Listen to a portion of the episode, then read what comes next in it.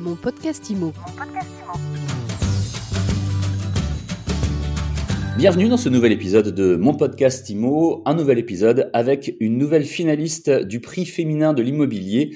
Aujourd'hui, c'est Anne-Sophie Thomas. Bonjour Anne-Sophie. Bonjour Fred. Vous êtes euh, présidente et cofondatrice de Gestia Solidaire. Nous avions déjà eu la chance de vous euh, interviewer euh, il y a quelques mois sur mon podcast IMO.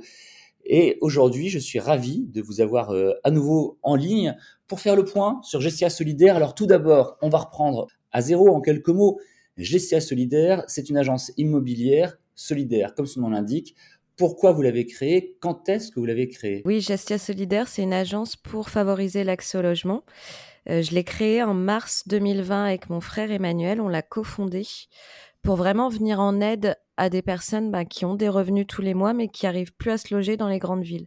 Et vraiment euh, mettre en avant ce phénomène de mal logement, euh, d'invisibles, qui sont les étudiants sans garant, les actifs sans CDI et les familles monoparentales. Des actifs sans CDI, l'air de rien, il y en a beaucoup parce qu'il y a les CDD, il y a les intermittents du spectacle, les micro-entrepreneurs, enfin il y a beaucoup beaucoup de monde. C'est ça, en fait, on se rend compte qu'aujourd'hui, la typologie du monde du travail a changé. On pousse les gens à faire de l'entrepreneuriat, à pas, enfin, on ne peut pas travailler toute sa vie en CDI aujourd'hui. Donc, il y a une augmentation de cette catégorie de population dite intermédiaire. Et ça se voit dans les chiffres, dans les grandes villes. Euh, on voit qu'il y a une demande de plus 40% de personnes sur le logement social qui sont en fait actifs sans CDI et qui arrivent plus à se loger de manière traditionnelle. Vous travaillez sur quelle zone? Vous êtes installé à Lyon? Est-ce que vous êtes étendu ou pour le moment Alors oui, la vocation de Gestia Solidaire, c'est de travailler sur tous les territoires urbains où il y a une tension sur le marché, donc moins d'offres par rapport à la demande, donc toutes les grandes villes. Et aujourd'hui, ben, on a démarré à Lyon et on est déjà à Paris et les prochaines villes seront Lille, Marseille et Bordeaux. Vous avez des dates? À nous donner Alors, euh, on prépare une levée de fonds. Donc, on est accompagné par Alliance for Impact avec le fonds Vintech et la Ruche Développement. Et euh, normalement, c'est pour la fin du premier trimestre 2022. Donc, les villes s'ouvriront après cette date. Donc, pour le troisième et le quatrième trimestre 2022 pour ces, euh, ces villes que vous venez de nous citer. Anne-Sophie Thomas, comment est-ce que vous, vous ressentez le marché et, notamment le vôtre de marché? Il y a de plus en plus de, de gens qui font, qui font appel à vous, il y a de plus en plus de gens qui sont, j'allais dire, dans une certaine précarité immobilière, ce qui ne veut pas dire qu'ils soient dans une précarité financière, hein, c'est comme vous le disiez tout à l'heure, mmh. mais des gens qui n'ont pas forcément de CDI ou de garant, même s'ils gagnent leur vie ou s'ils gagnent bien leur vie et qui galère, disons le mot, mmh. pour se loger. Est-ce que la crise euh, sanitaire et financière euh, a augmenté tout cela? Oui, la crise euh, Covid a fait augmenter le nombre de personnes bah, qui ont eu des difficultés pour rester dans leur logement. donc ça, c'est un fait, c'est réel. Et puis, on a aussi un accroissement, comme je l'ai dit, de personnes qui vont pas avoir des emplois à temps plein en CDI, donc vont vivre une deuxième précarité. Donc ça, ça augmente au niveau de la forme du travail, la crise sociale et euh, sanitaire. Donc, on a vraiment une augmentation de la population dite intermédiaire qui aujourd'hui souffre parce que le poste-logement, c'est la première dépense. Et c'est un besoin fondamental. Si on n'a pas de toit, on n'a pas de travail, et ainsi de suite. Donc il y a vraiment une problématique sociétale à creuser.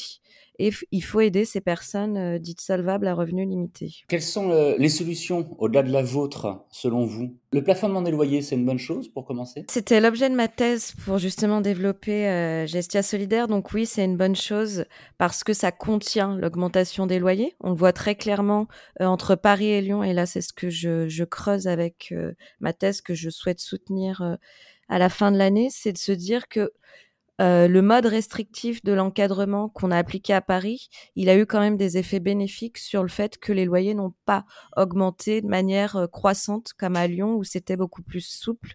Et on observe 30% alors que Paris, ça va être euh, entre 1 et 2% d'augmentation. Donc ça fonctionne. Par contre, ça crée d'autres problématiques. Avant d'en arriver aux problématiques, pour rester sur l'encadrement des loyers, une étude qui est apparue il y a deux ou trois jours nous euh, apprend que 35% à Paris, justement, des annonces dépassent, mais euh, réellement, pas de 3 euros, hein, euh, mm. le plafond légal. C'est ça, la réalité, c'est que finalement, il y a eu un encadrement. Euh, donc une loi qui a été appliquée euh, et que les propriétaires doivent respecter. Par contre, il n'y a pas eu euh, de service derrière pour contrôler l'application, la bonne application, autant par les propriétaires particuliers que par les agences qui mettent en location. Donc, ce qu'on se rend compte, c'est que finalement, il y a eu un la majorité des propriétaires ont essayé de respecter, mais il y a beaucoup d'annonces qui sont hors la loi. Donc on a quand même aujourd'hui une problématique sur comment on contrôle cet encadrement. Quand vous dites la majorité des propriétaires, je vous entends, mais 35% qui ne respectent pas, ça me semble assez énorme. Lorsqu'on est propriétaire, on, est censé, enfin, nul n'est censé ignorer la loi d'une part, et puis euh, sans incriminer toute la profession, très loin de là, mais euh, un agent immobilier a aussi un, devoir d'information et de conseil. Donc euh, c'est assez surprenant. Vous disiez qu'il y a aussi d'autres d'autres leviers. C'est ça, il y a d'autres leviers. Enfin, quand on étudie les différentes solutions qui ont été mises en place, et ça va être le cas ben, des lois qui peuvent être promulguées par l'État, c'est de trouver des solutions qui vont euh, permettre aux propriétaires ben, d'aligner ses intérêts avec les besoins des locataires. Et c'est ce qu'on fait un peu avec Gestia Solidaire, c'est de se dire que il faut pas euh, écarter euh, les intérêts du propriétaire euh, du fait qu'un locataire peut avoir des besoins de se loger, donc euh, de faire baisser les loyers. Par contre, il faut arriver à compenser pour le propriétaire sa perte de rentabilité. Donc c'est notamment avec les lois de défiscalisation qu'on peut le faire. Ça peut être par des solutions de sécurisation gratuites pour le propriétaire. Donc il y a plein de solutions, je pense, à imaginer avec le gouvernement, comme le fait euh, Michael Nogal, sur les lois pour rétablir l'équilibre entre un propriétaire qui est là pour investir, louer, et un locataire qui peut avoir plus de difficultés à se loger aujourd'hui en France. Michael Nogal, pardon? C'est un député et qui travaille sur les lois de sécurisation entre bailleurs, propriétaires et locataires, et donc qui est très intéressé sur le logement et comment favoriser l'accès au logement et arriver à contrôler le mal logement avec des outils législatifs. On l'invite à lui-même inviter ses euh, camarades parlementaires à écouter votre euh, interview Anne-Sophie Thomas et puis peut-être d'aller encore plus loin en allant sur votre site gestia-solidaire.com. Une solution, c'est très important, vous l'avez dit, mais je crois que c'est important d'insister là-dessus qui est intéressante pour tout le monde. C'est pas au profit des locataires contre les propriétaires, c'est pas au profit des propriétaires contre les locataires. C'est vertueux pour tout le monde ce que vous avez mis en place et c'est pour ça que c'est particulièrement euh, remarquable. Vous étiez finaliste cette année du euh, prix féminin de l'immobilier. Félicitations.